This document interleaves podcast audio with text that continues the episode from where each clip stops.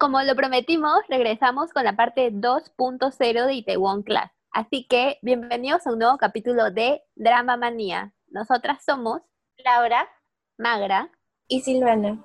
Y prepárense para fangirlear.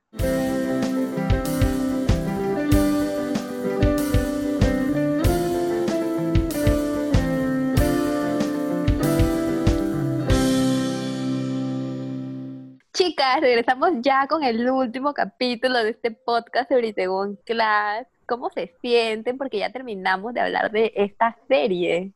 Ay, sinceramente aliviada, porque ha sido tan difícil hacer un buen guion de lo que queríamos decir.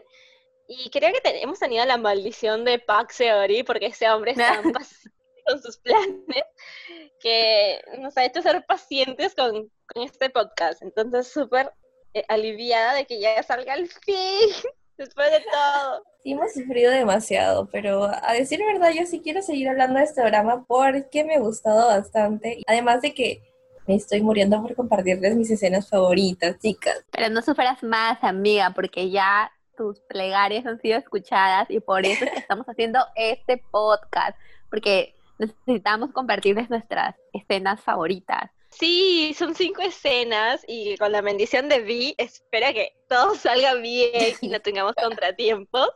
Eh, eh, nosotros hemos hecho un jueguito previamente de este podcast y es que hemos elegido cinco escenas de todas las que teníamos en mente eh, y las hemos clasificado por graciosas escenas audiovisuales, tiernas, conmovedoras e impactantes. Espero que todo, todas las escenas también sean de su preferencia, así que empiece los sabrosongo. Bueno, ya que empezamos, vamos a empezar con las escenas graciosas.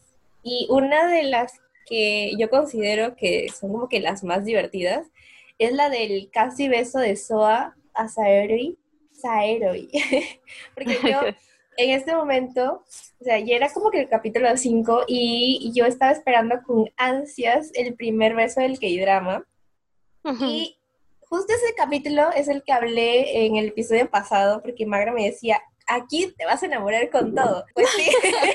y yo dije, Dios mío, entonces aquí ya se va a dar este beso. Pero justo en ese momento aparece la mano de Iseo, este, tapando la boca de, de, de Soa. Y yo me quedé como que, uy, ¿qué pasó? Porque yo estaba esperando de verdad que pase algo entre ellos dos pero nada. No, yo también. Eso, me chocó bastante porque de la nada, fuera de cámara, aparece una mano y ni siquiera es como que, como que le pone para que se, se retroceda, para que retroceda eso, sino que le coge toda la boca y es como que los dos se quedan en shock, tanto Soa como Pac Seori con la cara de, what the fuck, ¿qué pasó acá? Y todavía tiene la cara así como que, eh, no sé, de meme, de, un meme. Eh, o de un sticker que lo puedes compartir mil veces, literalmente. En ese momento me quedé como el meme del chico con tres signos de interrogación en la cabeza, porque Soa se mandó con todo en ese momento, estaba borracha pero decidida, y cuando Iseo empezó a hablar de leyes, eh, me maté de la risa, porque creo que decía como que eso atenta contra el pudor, si es que la otra persona no está, este... No da su consentimiento. Ajá, no da su consentimiento, entonces no puedes hacerlo. Y me dio mucha risa eso, más la cara de perdido de esa héroe, porque la quedaba mirando a, Iseo como que, güey, ¿qué estás haciendo? Fue como el paquete perfecto para esa escena. Fue muy graciosa. Exacto. Y dentro de otra escena muy graciosa, mi escena favorita es cuando Giseo les enseña a bailar perreo al chico de la cicatriz y a Geunso que son eh, los meseros también de Damban, o sea, cuando ya está todo el equipo formado. Y me da mucha gracia esta, parte, porque lo más eh, icónico es que no les dicen que, no les dice, vamos a bailar, sino enséñame, o sea, vamos a perrear, vamos a, a, a hacer todos los saberosongos de los latinos, y es muy gracioso. Porque Giseo aquí es la diva del baile en esta serie, le encanta bailar y se nota y llama mucha atención cuando está dentro de una discoteca. Esta parte, aparte de que me encanta, me encanta y siempre digo que me encanta, es que eh, ellos están súper aburridos en la estación donde esperas para, el, para que venga el bus y ninguno quiere irse a su casa, entonces proponen irse a bailar. Y Giseo lo hace como que le sigue la corriente porque quiere que este chico, el chico de la cicatriz, le pague por todo, este, le paga toda la bebida, mejor dicho. Y este hombre, que siempre ha sido un mafioso, o sea, literal no ha tenido tiempo de irse a bailar. No sé cómo, no, pero eh, de alguna forma ella es como que va a ser la, la, la coach y comienza a acercarse a, Gis, a, a entonces le dice, bueno, pon la mano aquí, pon la mano allá, pero acércate, pero no tanto, y yo como me mataba de risa, eh, porque los dos se ponen bien incómodos y se comienza a calentar la situación y se arrocha así malazo. Eh, y pues no, ya luego se van, se van, pero, o sea, después de, después de, que toda la situación se ponga así toda eufórica, dicen, oye, no, de hecho que no hay pierde si, si hago todo esto. Ay, sí, a mí también, a mí también me gustó porque justo ahí, pues, a Gyonso le gusta Iseo y él está como que, ah, que lo que está haciendo me encanta, ¿no? está, sí. está súper emocionado él, pero también el, el, el, de la cicatriz, como, como tú dices, nunca ha, salido de, de, fiesta y está como que yo también quiero que me pase eso. Está súper emocionado porque dice, como que piensa que en la fiesta le va a funcionar todo lo que le está diciendo, pero en realidad solamente lo están haciendo para que les pague toda la bebida. Exacto. ¿Tu escena favorita, Magra? Mi escena favorita también tiene que ver con Giseo, porque que Giseo es un mate de risa toda la serie, la verdad. Eh, es justamente ya al final de la serie, creo que el penúltimo capítulo, en el que sale huyendo de una pelea. En esta escena eh, justamente Geunso y Jiseo son raptados, ¿no? Por Geunwo y justamente logran escaparse, lo golpean y salen corriendo juntos los dos. Y antes de escapar vienen como que los tipos malos con los que Geunwo estaba aliado y los acorralan a los pobres dos muchachos. Entonces como que ahí viene toda la tensión de qué va a pasar porque obviamente ya, ya fueron, ¿no? Entonces Giseo se empodera y le dice a Geunso que coja un palo que hay ahí en, en el suelo. Y le dice, a la cuenta de tres los golpeamos. Entonces, como que, como que ellos ya, ya, así bien decididos. Si tú ves la escena y como que te quedas como que, wow, ¿qué va a pasar ahorita? O sea, ¿qué cosa, qué cosa no va a hacer Giseo? Porque Giseo es una maestra en todo, entonces ahorita saca como que su cinturón negro y empieza a matar a todos. Pero el Anale le dice, ya, ya, uno, dos, y justamente cuando grita tres, de la nada ves a Giseo corriendo, pero para el otro lado, o sea, huyendo, pero huye coja encima. O sea, que no corre bien, huye como que toda coja. Y todos se quedan como que, what the fuck, ¿qué está pasando acá? Y solamente le grita, resiste, a, Geun, a Geunso. Y como que todos se quedan, ¿qué le pasa a esta niña?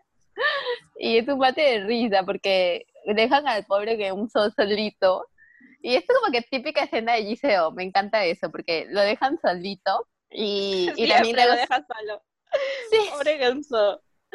Y también luego es súper tierno, porque como le grita y resiste, de un, o sea, su hermano le dice, ¿qué haces ahora, hermanito? Y como que ella me ha dicho que resista. Entonces empieza así a, a, pelear con todo, a resistir, en verdad, porque obviamente eran como siete contra uno. Mm. Ay, a mí también, esa escena es muy tierna porque parece como una pelea de niños y ella también actuando como niña cuando corre y dejándolo solito el pobre. O sea, la escena es, bastante fuerte, o sea, todo lo que está pasando en ese momento es bastante fuerte y que lo rebajaron muy bien con esa escena. Porque sí, es que es típico de Giseo, creo, como que, como que tenía que, que, hacer algo ella para causarnos risa o algo así. Ay, por eso la amamos, por eso todas las escenas creo que son de ella.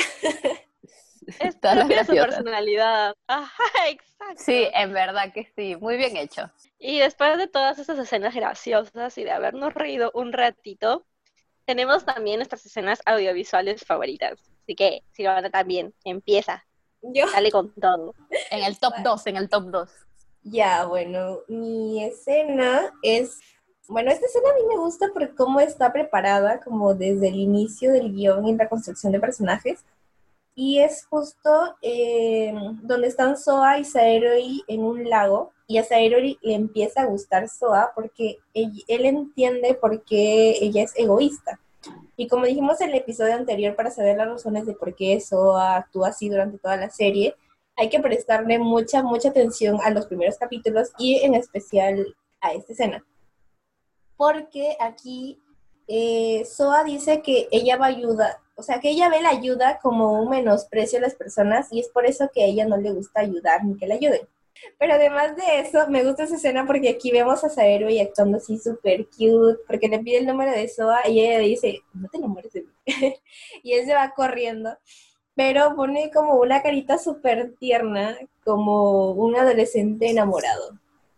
Sí, es que se han dado cuenta. Se pone bien bobo. Sí, es, y en realidad hay muy pocas escenas de él donde está así, pero esta me, me, me gustó bastante.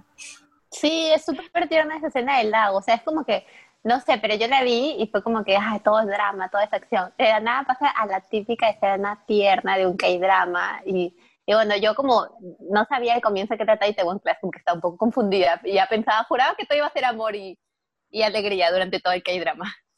Pero te, te la da, no o sea, te da una cachetada el guionista y de la nada todo se vuelve bien dramón.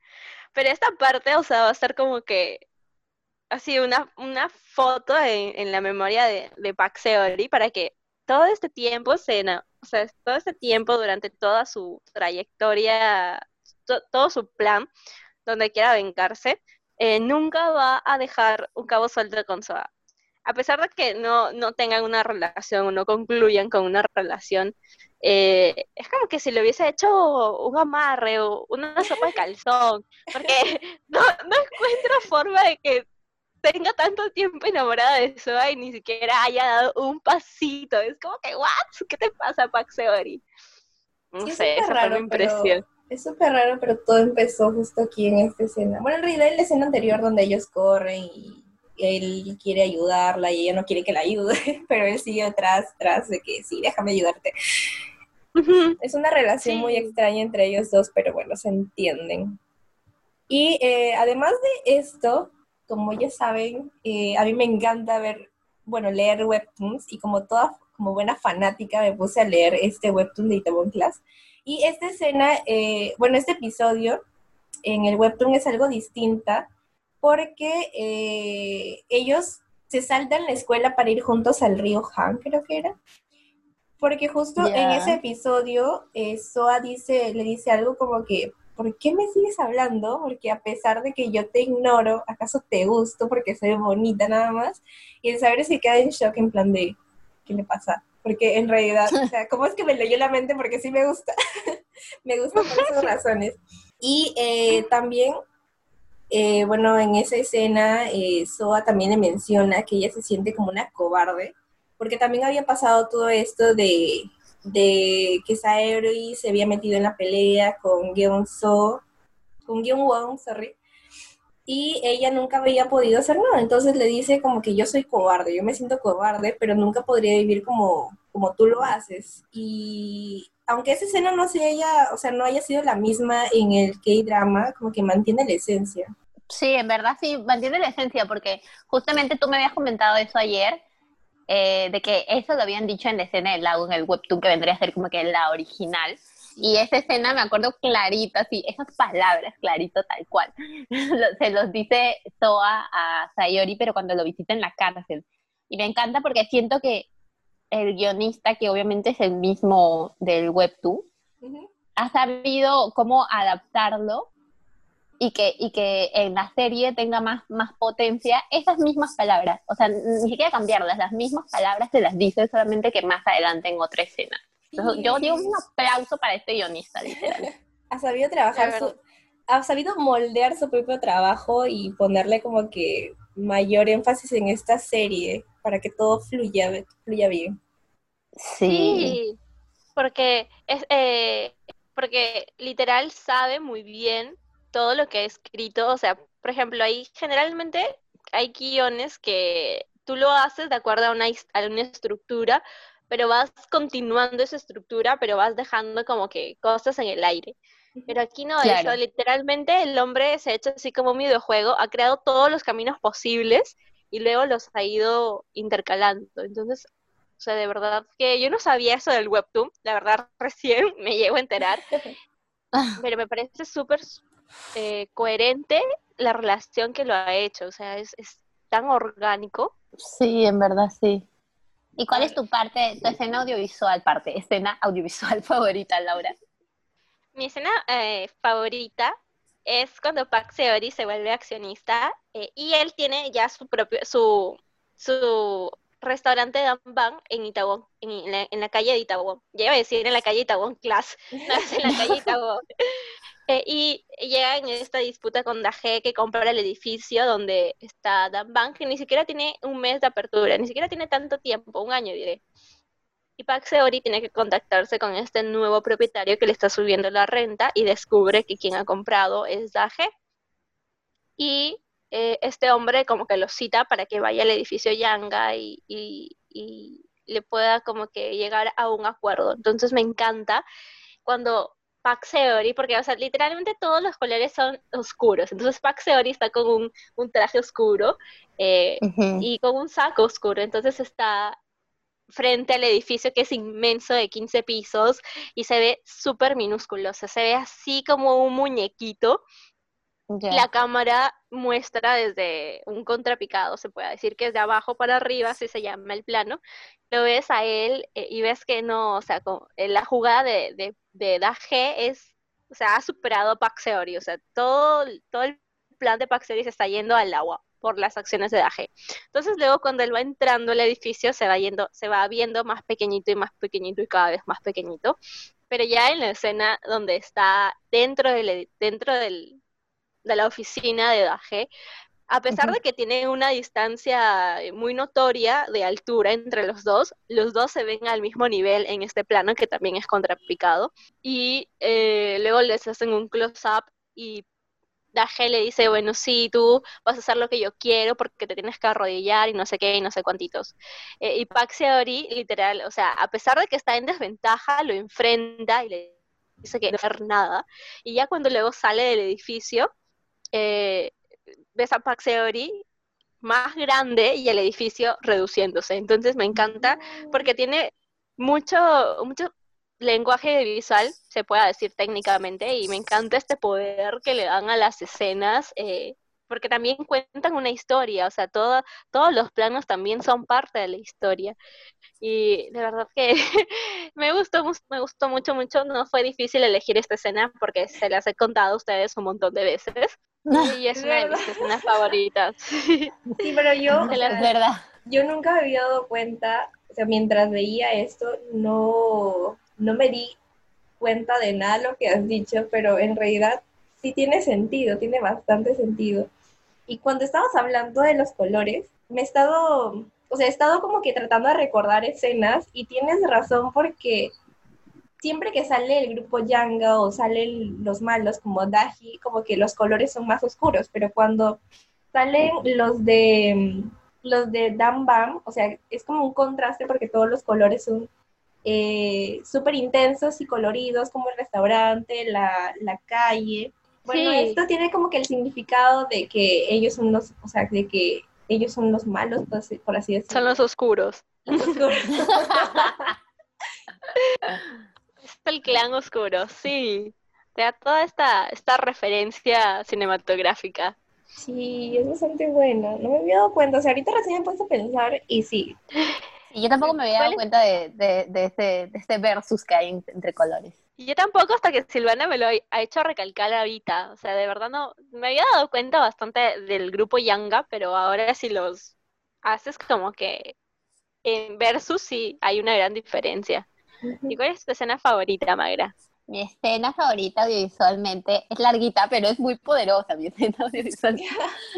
es este también ya al, casi al final de la serie, es cuando Soa renuncia. Y es mi escena favorita audiovisual por varias cosas. Primeramente porque la renuncia de Soa ya podemos ver que eh, hay un arco de transformación en ella. Pasa de, de de ser una persona que no le importa lo que le esté pasando a los demás, solamente le importa su vida. Y como mencionan anteriormente, que dice tanto en la serie como en el webtoon, o sea, de ser una persona que ella no se califica valiente, a ser una persona valiente, porque renuncia, deja como que todo lo que, lo que está mal, que vendría a ser el grupo Yanga, lo hace ella, renuncia, pero no solamente como la típica renuncia que entregas tu carta, pues no, entregas tu carta en la serie, sino que ella encara a Daji y le dice, por ti es que Geun Won es una persona mala. Y es verdad, pues, porque Daji toda la vida lo... 100%. Lo Lo- maltratado.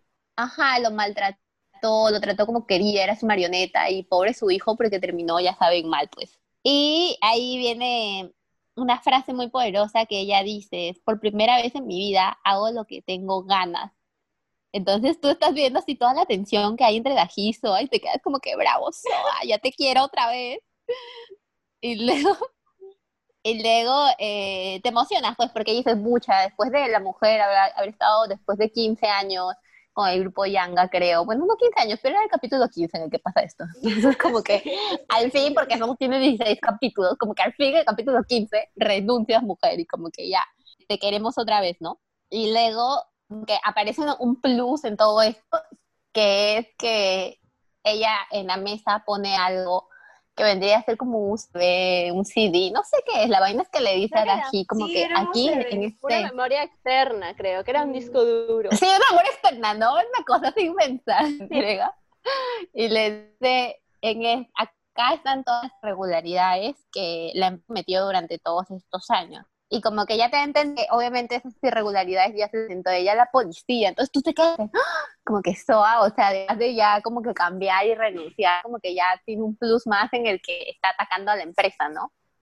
Y es Ujú, que de yo en, ese, yo en ese momento me estaba muriendo porque era demasiada la tensión porque se estaba enfrentando a Daji, que era el poderoso, bueno, que en ese momento ya no lo era tanto, ¿no? Pero que toda la serie como que el, el mayor, este, como que la persona más poderosa de Corea y ella pues nunca había actuado. Claro. Entonces yo estaba muriéndome porque ahora, ¿qué, qué, qué, habrás- qué, qué podría hacer él para, para, no sé, para, ay, se me. Vengarse. Para vengarse, claro. Pero no, no pasa nada, menos mal, porque ya está como que debilitado ante todo lo que está pasando. Y yo en ese momento es como que amé a Soa, o sea, nunca la había amado tanto en mi vida como en ese momento. Oye, pero no sé si alguien se preguntó si es que, o sea, diré, no sé si alguien creyó que Soda sí o sí se iba a quedar con el grupo Yanga a pesar de todo, porque durante toda la serie te muestran a una Soda que, a pesar de que quiere alzar su voz, o sea, eh, Daje siempre le dice, o sea, no me hables, no me hables, no digas nada, no, eh, como que tú eres mi perro, mejor dicho, como es, le encanta esa frase a, a- le encanta decir así sí. a todas las personas que, que trabajan para él, claro.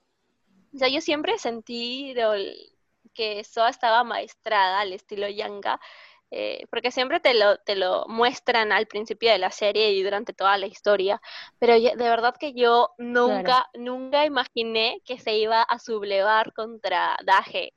Se es como que qué calculador fue que durante tanto tiempo, durante más de 10 años, Soa trabaje para él, para vengarse desde adentro, desde dentro de la, de la, del- de la empresa. Es como Seori con su plan. Ajá, es como Pac Seori con su plan de, de largo plazo, igual So- Soa. Y yo tampoco nunca pensé que lo haría. O sea, nunca se me vino a la mente de que ella podría hacer esto para ayudarlos, pero lo hizo, menos mal. Sí, como justamente dicen ustedes, es bien potente la escena porque todos pensamos como que ya, por lo menos Soa se va a recapacitar y va a renunciar, ¿no? Pero viene todo lo demás y te quedas como, ¿qué está pasando acá en el capítulo 15? Como que, ¿a qué hora pasó todo esto? Entonces, o, o sea, seguido de esto, por eso les digo que esta escena es larga, pero es súper buena, porque seguido de esto, Daji obviamente ya está viejito, ¿no? Entonces está sentado en su sillón mientras pasa esta conversación y Soa ya terminó de hablar, decirle todo y se levanta para irse, pero antes se, se inclina en señal de respeto y agradecimiento, como hacen en todas las series. Y hay un plano contrapicado de ella en el que está observando a Daji, y ese plano me encanta porque se puede ver cómo en ese momento Soa es más poderosa que Daji, o sea, está encima en contrapicado. Ella se le ve más arriba que todavía Daji, que está abajo sentado.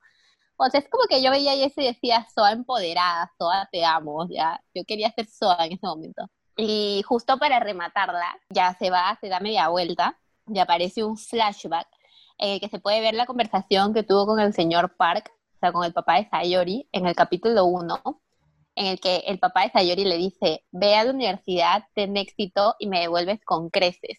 Y ella le contesta, tendré éxito y te devolveré el triple. Y yo estaba llorando en esa parte, estaba así como que ya no puede ser, o sea, qué buen flashback. Y ya, pues por eso es que audiovisualmente esta escena, o sea, toda esta escena que les he contado me parece muy potente porque podemos ver el arco de transformación de Soa, el uso de los planos, el uso de los recursos de flashback. Todo eso junto, o sea, armaron una poderosa escena que por eso es una de mis favoritas y bien merecido tenía Soa como que tener una escena así. Y a mí me encanta, me encanta como el padre de Saero y siempre acompaña a estos dos porque es, parece que siempre es la razón para su crecimiento porque en cada flashback que aparece los impulsa a ser mejores y a nunca rendirse, como que algo así. Sí, es la propia esencia del papá de Saori. O sea, ese es uno de los papás más lindos de los K-dramas que he visto.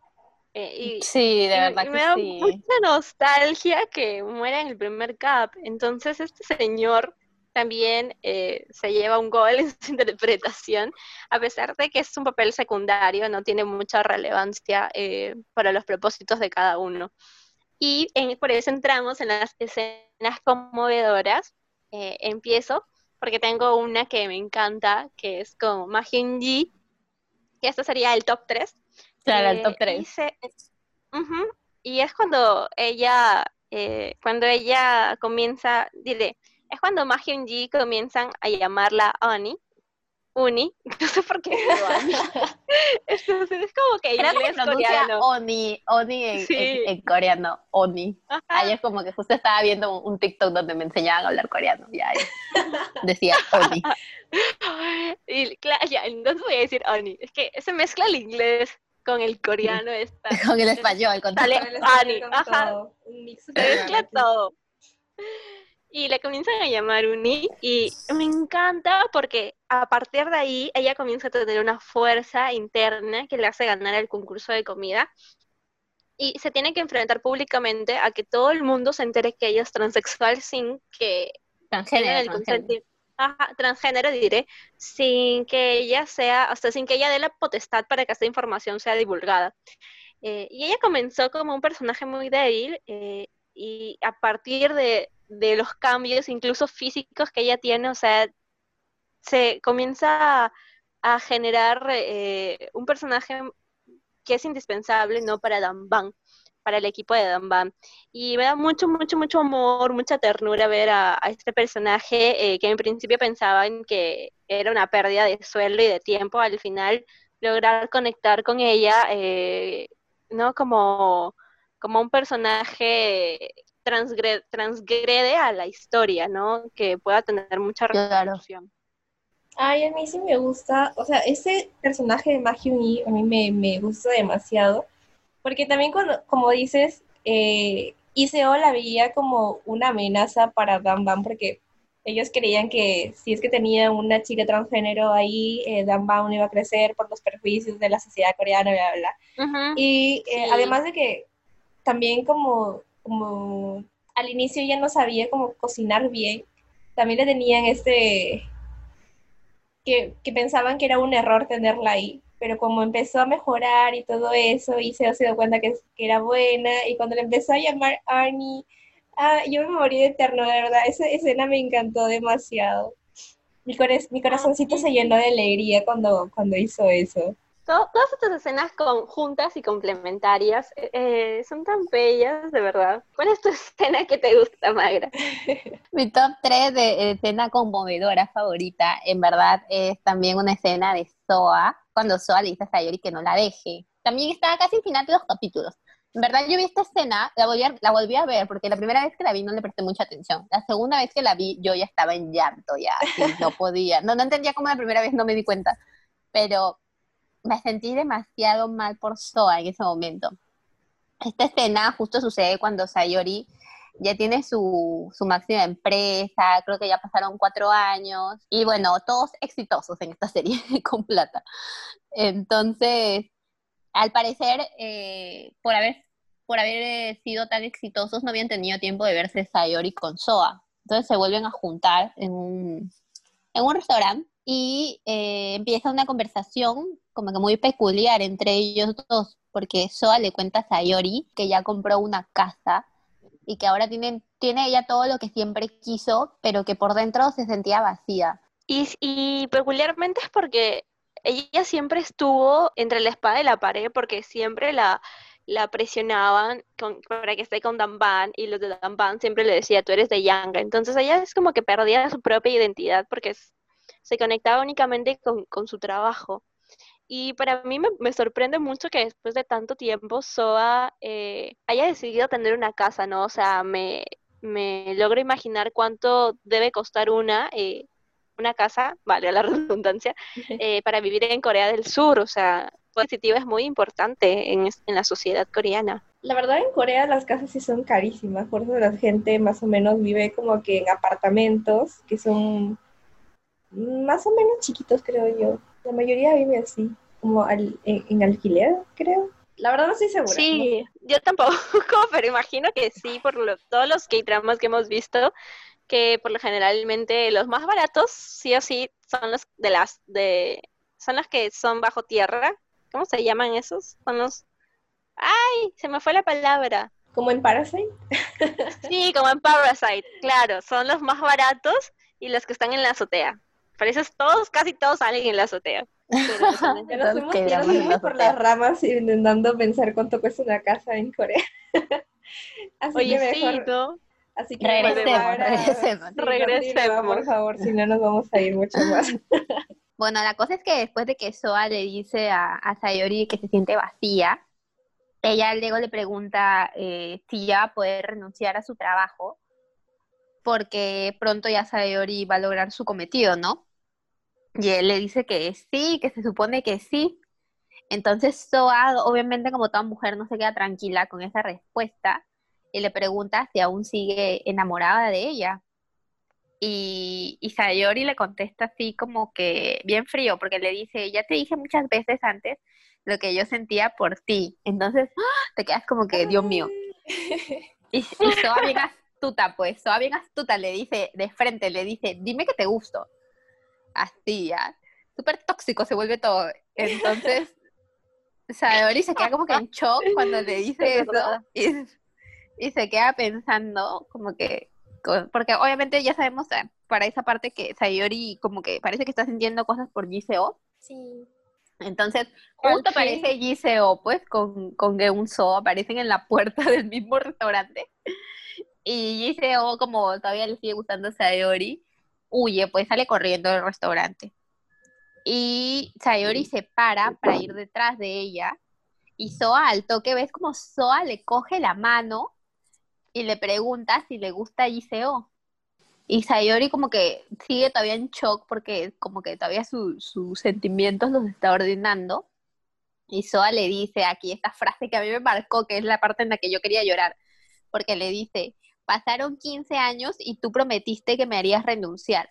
Precisamente tú aún deberías quererme. Y yo estaba toda así, ya cuando, le magra. cuando le dice eso me quería morir, porque luego Soa, o sea, le dice eso y Soa a los cinco segundos, no les miento, entra en razón y le dice a Sayori que en verdad estaba bromeando y que, y que ella se vaya, vaya y hable con Giseo. Ay, esta escena también yo la tenía en mente, porque es, o sea, es bastante fuerte por lo que le dice, por lo que le dice Soa, a Saeroi. Sí. Ay, no me da una pena cada vez que me acuerdo. y me gusta porque cuando ella le habla, Saeroi como que nunca le contesta, al menos en esas partes, nunca le, contesta. directamente, como que le evade las preguntas. Y, y, como que todo queda en, en, miradas, porque con eso ya literalmente te dice todo. Porque yo me acuerdo que después de que le pregunta todas esas cosas, este, y entra ICO, o sea, ella no le contesta, sino simplemente como que la mira y ella empieza a hablar de que, de que estaba bromeando y todo eso, pero solamente es miradas, miradas, miradas. Y ya te sí, porque Sayori no sabe qué decirle. Ajá, y yo también me sentí súper mal por Soa, pero es la, pero, o sea, me sentí mal por ella, pero también a la vez estaba feliz porque al fin, como que en ese momento al fin acepta, acepta sus sentimientos por Iseo. Aleluya. Dios mío, Mick, date cuenta desde el primer día. yo siempre eh, creí que Park Seori se iba a quedar con Soa, pero en este capítulo, cuando entra Giseo y él se para, yo dije, ¡ay, aquí es Giseo! Al fin lograste tu cometido después de tanta paciencia con, con Park Seori. Pero a la par sí me sentí mal por Soa, porque, bueno, ¿a quién, a quién le no a, nadie le gusta que, bueno, tu crush de siempre, que nunca has tenido una relación sentimental con él, ya sienta algo más por otra persona, ¿no? Y, eso es como que es que hay sentimientos encontrados porque a la par ella también lo alejaba bastante y otras veces también se acercaba como que quería tener una conexión con Pax pero nunca la lograba tener. Entonces es como que dos cosas, como que me siento mal pero a la vez feliz. Entonces me siento mal por sentirme así. ¿Cuál es tu escena favorita, Silvana? conmovedora, conmovedora. Conmovedora. Eh, mi escena conmovedora favorita es también entre Iseo y Gyonso, porque, a ver, en ese momento, antes de la escena, este, ya todos sabían, o sea, ya nos dimos cuenta de que Iseo ya estaba con Saeroi y se da este encuentro que es entre raro y conmovedora, porque Iseo le dice a, Gyonso que ella todo este tiempo era consciente del amor que, le, que él le tenía a ella y que lamentaba el haberse aprovechado de él, eh, solamente porque lo necesitaba, porque, bueno, ya sabemos que ella siempre hacía con, con, eso, ella tenía amigos simplemente por necesidad, no porque de, verdad les importara, sino, este, era por ese motivo. Y justamente este, por esto es que tenía esta amistad con Gyonso, pero que, pero que de verdad, o sea, este momento fue sinceridad de Iseo, porque de verdad, de verdad se notaba que, que, este, que se sentía mal por haber hecho eso. Y en ese momento se dieron un abracito. Y me gusta porque al menos ella se disculpa por lo que, por lo que le hizo, ¿no? Como para que él pueda seguir con su vida, porque hasta ese momento igual Gyonso gustaba de, de Iseo, pero obviamente ya no puede estar con ella porque Park y ya, ya, ya tuvieron como que su, su final feliz, por así decirlo. Sí, a mí esa escena me parece una de las más lindas, pero también que cuando la vi me dio una pena, porque, o sea, yo también siempre quise que Geun So se quede con Jiseo, ¿no? o sea, que tuvieran su final feliz entre ellos dos, porque Geunso está enamoradísimo de ella. Pero como tú cuentas, eh, justamente hay una frase en esa escena que me acuerdo que, que Geunso como que también está, es un perdón entre ambos, y él le pide perdón por todo el mal que también les hizo como que en general el grupo de y ella lo perdona y le dice, yo te perdono porque tú has sido la única persona que me ha sido fiel hasta el final y por eso me da más pena, porque es verdad eso.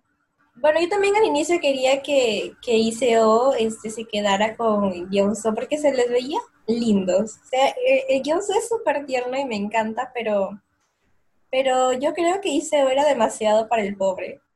demasiado en términos de, de, locura. Porque, de locura. Sí, porque como pareja nunca habían funcionado. O sea, él es demasiado como que soft, como que vainilla, y en cambio Park y nunca le cumplía como que las locuras y siempre le mantenía el margen, para que no se, no se vaya de la raya y nunca haga nada malo, ¿no? Y eh, lo que le ayudó también bastante a ella para crecer y seguir mejorando como persona, ¿no? Y sacar un lado este o sea, que su lado sociópata nunca salga del todo.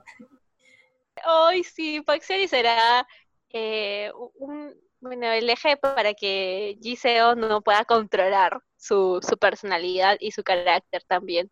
Y aquí también entran las escenas tiernas, ¿no? Eh, por otro lado, hay unas que sí nos han causado mucha ternura, por así decirlo, y empiezo, este que es el top, top 4 creo, ¿no? Sí, creo, nos, falta, faltaría uno. Ya sí, el 4, el 4. Entonces entramos al top 4. Eh, dentro de mi escena favorita tierna es cuando Pax Seori sale de la cárcel y se encuentra a Soa en la calle de Itaewon. Eh, una de las cosas que me llamó mucho, mucho, mucho la atención es que yo nunca había conocido en un K-drama a alguien que tenga eh, como característica ser un ex convicto por lo general siempre los protagonistas son CEOs de alguna empresa multimillonaria o de las primeras eh, número uno en Corea o son herederos malcriados que tienen carros que no van a trabajar, o sea, como que lo típico que ya Lo típico, toque drama. Pero este no es un típico que drama. Ajá, exacto. Y me encantó mucho eh, que lo hayan cambiado y matizado por este, ¿no? Por esta categoría de ex convicto porque ahí ella no tiene todas las preferencias que tienen no los otros. Y cuando Pax Seori sale de la cárcel, él recibe una carta de Soa del primer amor, disculpándose por no irlo a ver. Y que venga a la calle de Class porque hay una fiesta súper interesante, que es una fiesta extranjera, eh, Halloween, y que se va a divertir mucho, ¿no? Y me encanta porque cuando él llega, literalmente se nota que él no es de ahí, o sea, que, que ni siquiera está disfrazado, todo, todo le parece súper curioso por, por las facciones que él hace y está bien perdida entre la multitud, ¿no? Y viene una chica corriendo con una máscara de conejo ensangrentado y la abraza y Paxeri es como que, ¿quién es esta mujer que me está abrazando? ¿Quién es? De la nada, se confundió de chico. Y luego se quita la máscara y ve a una Soa diferente, para esto súper regia y bella, porque estás cambiadísima, tiene un corte de cabello eh, hermoso, está en negro, su cabello natural, con extensiones brillosas y una sonrisa amplia. Entonces terminas amando literalmente a Soa y a Pax Seori como, como pareja, ¿no? Como que quisieras verlo siendo pareja. Pero bueno, al final de cuentas nunca va a pasar. ¿eh? Eso quedará en el, en, el mundo paralelo. Pero sí, es una de las escenas muy tiernas y lindas. Sí, a mí me acuerdo, yo así jamás me voy a olvidar de que cuando yo vi a Soa con el pelo más largo, salía guapísima, o sea, yo me acuerdo que vi y dije, qué guapa esta mujer, o sea, porque salía lindísima con el pelo medio largo, porque todavía no le habían puesto el pelo largo. Tenía para el, el cabello en el hombro. Más o menos, si no estaba tan largo. Y yo, a mí también me, gusta esa escena porque a Soa se le ve súper contenta cuando ve a Saero y, se ve tan natural que en ese momento, o sea, solamente por eso me empezó a caer bien, porque antes la odiaba con todo. Y pensé que desde ahí iba a empezar como una historia de amor entre ellos por cómo se armó todo ese encuentro, pero me quedé engañada. Falsa alarma. Todo fue producto de la imaginación. Ay, sí. Pero justamente mi escena tierna del top 4 es este es como dicen, no, no se dio entre Sayori y Soa, pero sí se dio la relación entre Sayori y Giseo. Esta escena es que me gusta un montón, es cuando Sayori se da cuenta que le gusta a Giseo, cuando al fin se da cuenta. Porque en esta escena es cuando es un mate de risa porque justamente en Giseo está en la clínica porque había trabajado de más y bueno, el chico de la cicatriz va con Saori a, buscar unos documentos porque la vida sigue, pues, entonces tenían reuniones, todo. Y necesitaban unos documentos que estaban en, en, en la oficina de Giseo. Entonces es un mate de risa como empieza la escena porque están buscándolos y el chico de la cicatriz le dice a, a Sayori, busca en su, en su locker que, está cerrado con una contraseña. Entonces Sayori va y pone la contraseña y lo abre, pues. Entonces, este... cumpleaños. Es un, sí, es un mate de risa porque le dice, le dice eso, le dice, ¿cómo sabes la contraseña? Y Sayori se queda como con una cara de tonto, tipo, es mi cumpleaños. y me encanta porque, porque la cicatriz le dice, le dice, ay, es bien devota. Me encanta Me encanta que le dice eso. Y bueno, ahí justamente en la cicatriz se encuentra un, un, papel que creo que también era sobre lo que iban a hacer en un evento próximo en uno de sus restaurantes que tienen. Entonces eh, se pone a leer el, el, la cicatriz este papel. Mientras tanto, Sayori está buscando unos documentos y justo se le cae en capítulos primeros podemos ver que, que Giseo dibuja a Sayori y nadie nunca más sabe qué pasa con ese dibujo. Entonces ese dibujo lo tiene ella entre sus documentos como que más importantes y justo empieza como que, es como que la voz del cicatriz vendría a ser la voz del narrador de fondo. Y como que él habla y, y dice, ¿con quién estás agradecido? ¿Y a quién es la primera persona a la que le pedirías perdón? Eh, ¿Cuál es tu momento más aterrador? También tu momento más afortunado que has tenido en la vida. Entonces, todas esas escenas, mientras él las narra, a Sayori se le viene un flashback y en todas aparece Giseo. Entonces, al final, una de las frases finales que, que, él le dice es como que estás enamorado de alguien entonces. Y ahí justamente empieza la musiquita de fondo y todo es perfecto. Y Sayori se escucha su voz interna en la que dice, tú estás en todas. Entonces sale corriendo de ahí a ver a, a Giseo en ese momento y te quedas como que, amo, amo esa escena. Yo también, no me acordaba de esa escena, pero sí, es una de las más lindas. No sé cómo no lloré en esa parte. A mí me, me encantó cómo jugaron con todo, como, como, o sea, como, o sea, cómo juegan con el, con el cicatriz que hace la voz del narrador, que vendría a ser como que la voz de la conciencia, Sayori sí. que empieza con flashbacks. Me encanta cómo jugaron con todo eso. Súper buena oh, escena. Sí. Fue como literalmente Fighting, Gisela, lo lograste. cuenta. qué lindo. Sí, sí, demasiado lindo, no me acordaba. ¿Cuál es tu escena top 4, Silvana? La mía, la mía, la mía ya es este con los este, personajes secundarios que viene a ser la cita de Hyumi con el ex convicto, porque durante todo el K-drama ellos han tenido como que sus momentos de tensión, de mir mir miraditas encontradas y eh, se paraban peleando todo el tiempo, pero al final era como que tenías la sensación de que pasaba algo entre estos dos, pero Seung Kwon, que es el ex convicto, no se atrevía a, a decir nada, o sea, y solo, solo molestaba y tú te quedabas como que ya, güey, lázate por favor. Y justo este, se da esta cita donde los dos aún actúan algo tímidos, pero es como que ya, al fin, al fin estos dos se atrevieron y al menos salieron juntos. Pero, ¿Cuándo salieron juntos? Yo no me acuerdo de la Sí, van- o sea, me acuerdo. O sea, salieron ¿Cuándo? juntos al cine, fueron al O cine sea, los sí, dos. ajá, Ah, él- ya, él- ya. salieron como creo, pareja, ¿no? sí, él, él, él le invita a ella, creo.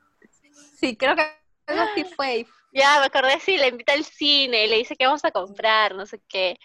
O sea, algo así era. Pero yo. Ya, una confusión acá.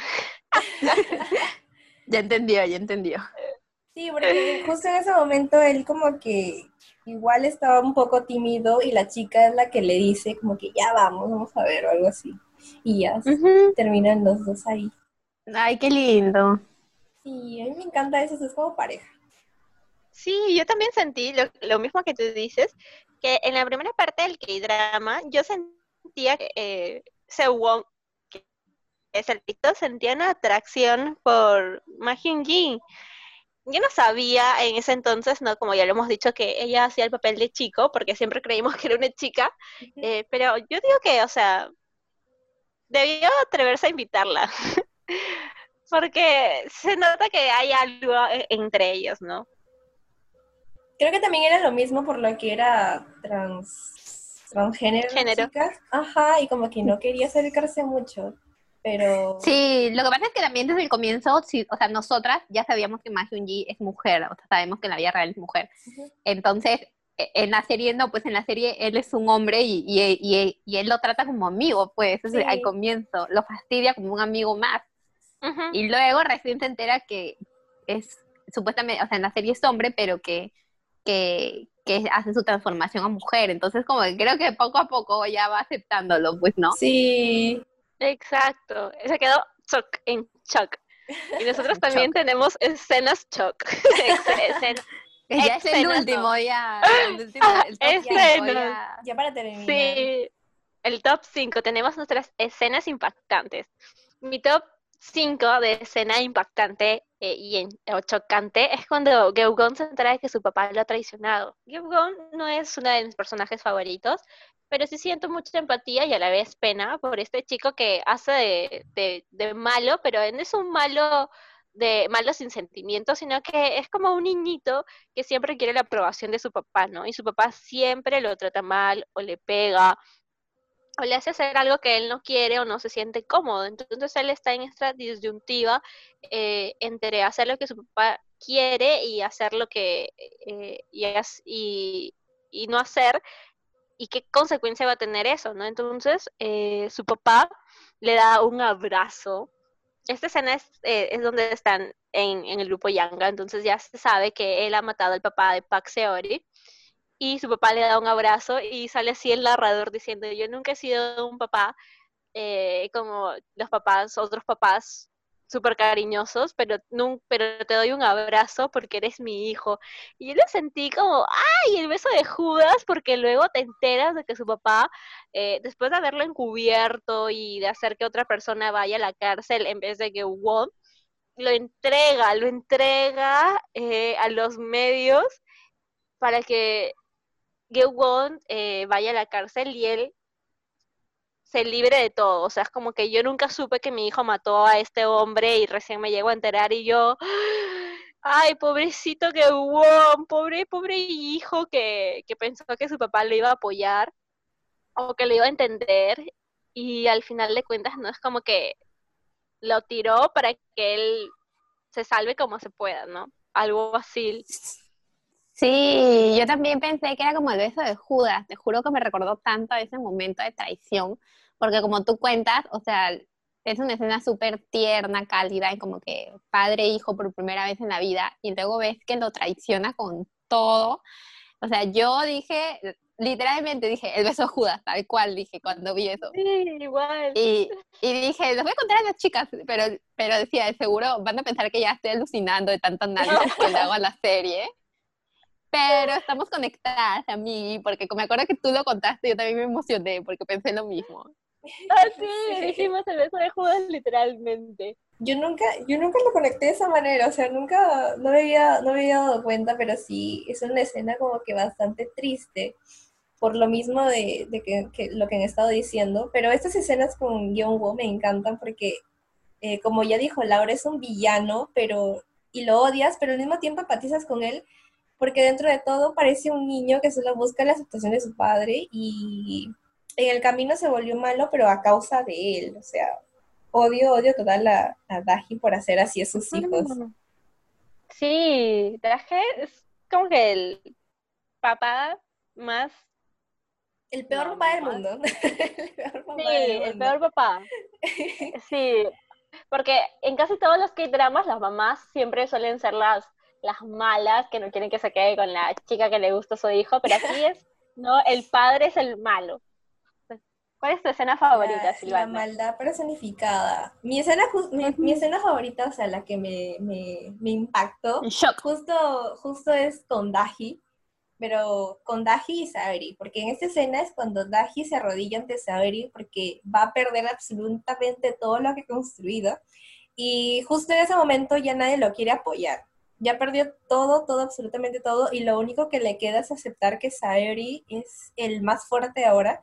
Así que creo que ahí va a su restaurante y luego eh, se arrodilla y llora para que no compre su compañía.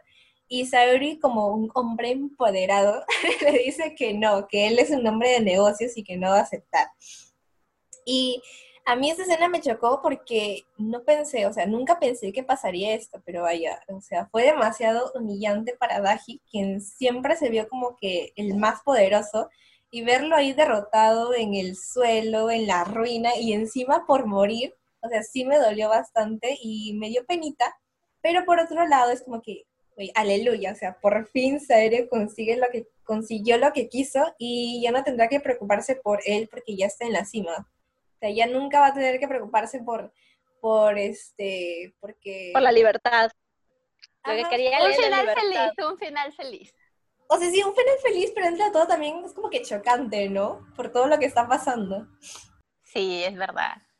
Yo, mi última escena favorita, hablando de finales felices y en shock, una mezcla entre ellos, es este, es cuando, cuando aparece Parpo Gun o sea, yo tengo que admitir que nunca he visto un K-drama. No, bueno, ahorita estoy viendo uno que se llama.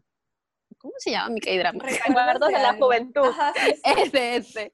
Estoy viendo ese, sí. ¿no? Que sale Park Bo Gum, pero para ese momento yo no había visto ningún K-drama donde salga Park Bo Gum, pero sí, obviamente sé quién es Park Bo Gum y lo guapo que es.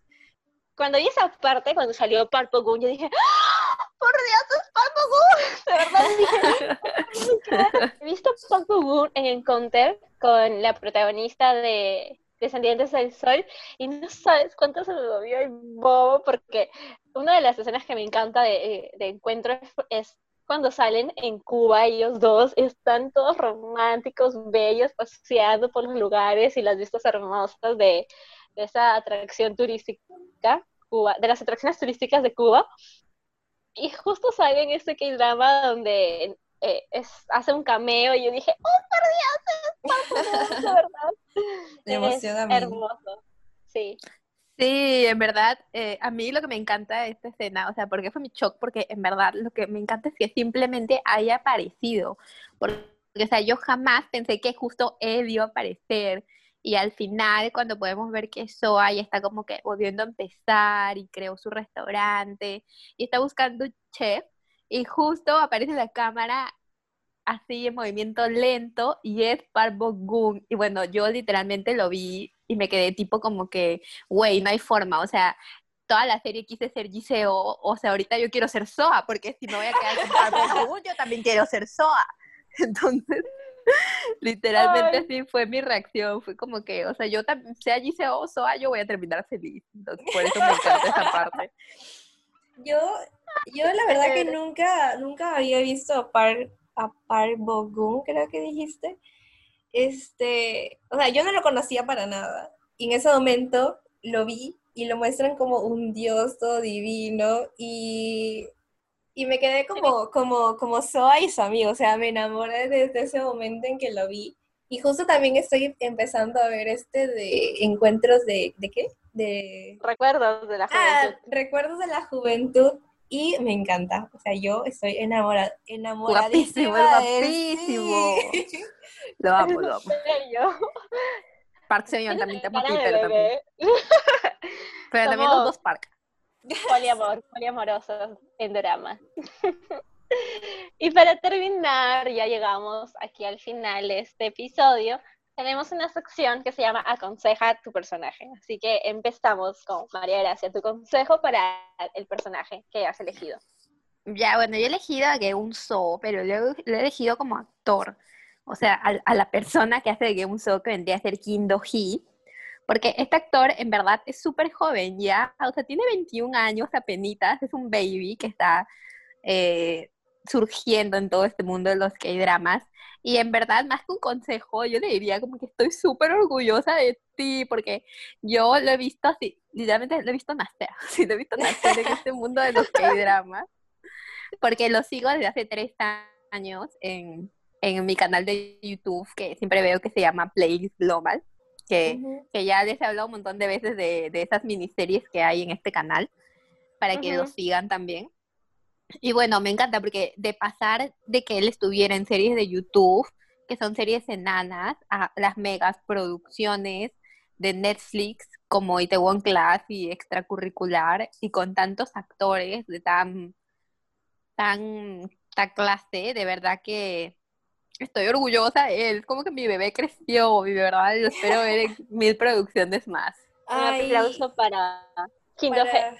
Sí, sí. Sí, Kim Do G. Yo nunca lo había visto, o sea, es la primera vez que lo veo este, en, en actuar en un drama. Pero no, yo hace tres años lo sigo. Qué bueno que haya crecido bastante para aparecer aquí en Itaewon Class, una serie que está demasiado, demasiado buena. Sí. A ver, yo... Tú, Silvana, ¿a quién aconsejarías? Yo aconsejaría a Seung Kwon, que es el ex mafioso, el, el chico de la cicatriz. Y le diría que no se apene de gustar de Hyun y que se lance más. Porque según recuerdo, tuvo su flechazo desde que la vio en la discoteca. Y aunque siempre peleaban, él sí la apoyaba cuando la atacaban pero luego se ponía como que tímido y no se le acercaba mucho, pero entre todos son muy lindos juntos y son bastante divertidos, por eso a mí me gustaría que, se lance, o sea... Que no tenga vergüenza. Claro. Porque se nota que le atrae. Mi consejo va para Soa, eh, porque si bien no vimos que no triunfó este amor que tenía Park Seori con ella porque se enamoró de Jiseo, mi consejo es que no desaproveche con Park Bo porque ya no tiene todo esto de culpa por el papá, por, por no sentirse igual que Park Seori y que eh, nuevo restaurante, cuenta nueva, chico nuevo y todavía súper lindo, entonces no desaproveche eso porque ya con pasado no se puede hacer nada, pero con lo presente sí. Adelante, Suá. Tienes la bendición de todas nosotras. Tienes la bendición.